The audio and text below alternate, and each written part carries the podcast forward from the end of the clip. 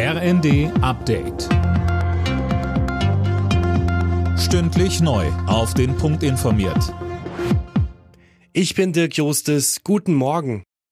Um Versorgungsengpässe zu vermeiden, sind die Grünen jetzt offenbar doch bereit, Atomkraftwerke notfalls länger am Netz zu lassen. Das hat Bundestagsvizepräsidentin Göring-Eckardt in der ARD klargestellt.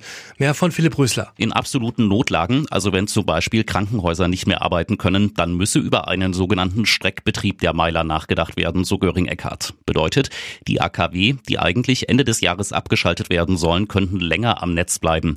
Eine generelle Laufzeitverlängerung lehnen die Grünen aber ab. Und damit die Brennstäbe durchhalten, würde die Stromproduktion in den Atomkraftwerken reduziert. Für eine Abschaffung der Corona-Isolationspflicht werben jetzt mehrere FDP-Politiker. Damit könne man Personalengpässe in systemrelevanten Berufen verhindern, so Generalsekretär Gierserei in der Rheinischen Post. Gegenwind kommt allerdings von Gesundheitsminister Lauterbach.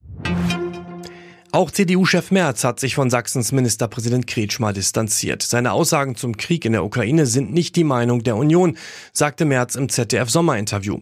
Kretschmer hatte gesagt, dass der Krieg eingefroren werden muss, um Energielieferungen aus Russland zu sichern. Dazu Merz. Wir haben in der Partei natürlich Diskussionen, aber wir haben auch eine ganz klare Meinung. Und ich will es mal mit den Worten einer Ministerpräsidentin aus den baltischen Staaten sagen, mit äh, Frau Kallas aus Estland. Energie mag teuer sein. Aber Freiheit ist unbezahlbar. Und in dieser Haltung sind wir uns einig. Bei der WM in den USA hat Waldspringerin Malaika Mihambo die erste Goldmedaille für das deutsche Team geholt. Sie setzte sich mit der Jahresbestleistung von 7,12 Metern durch.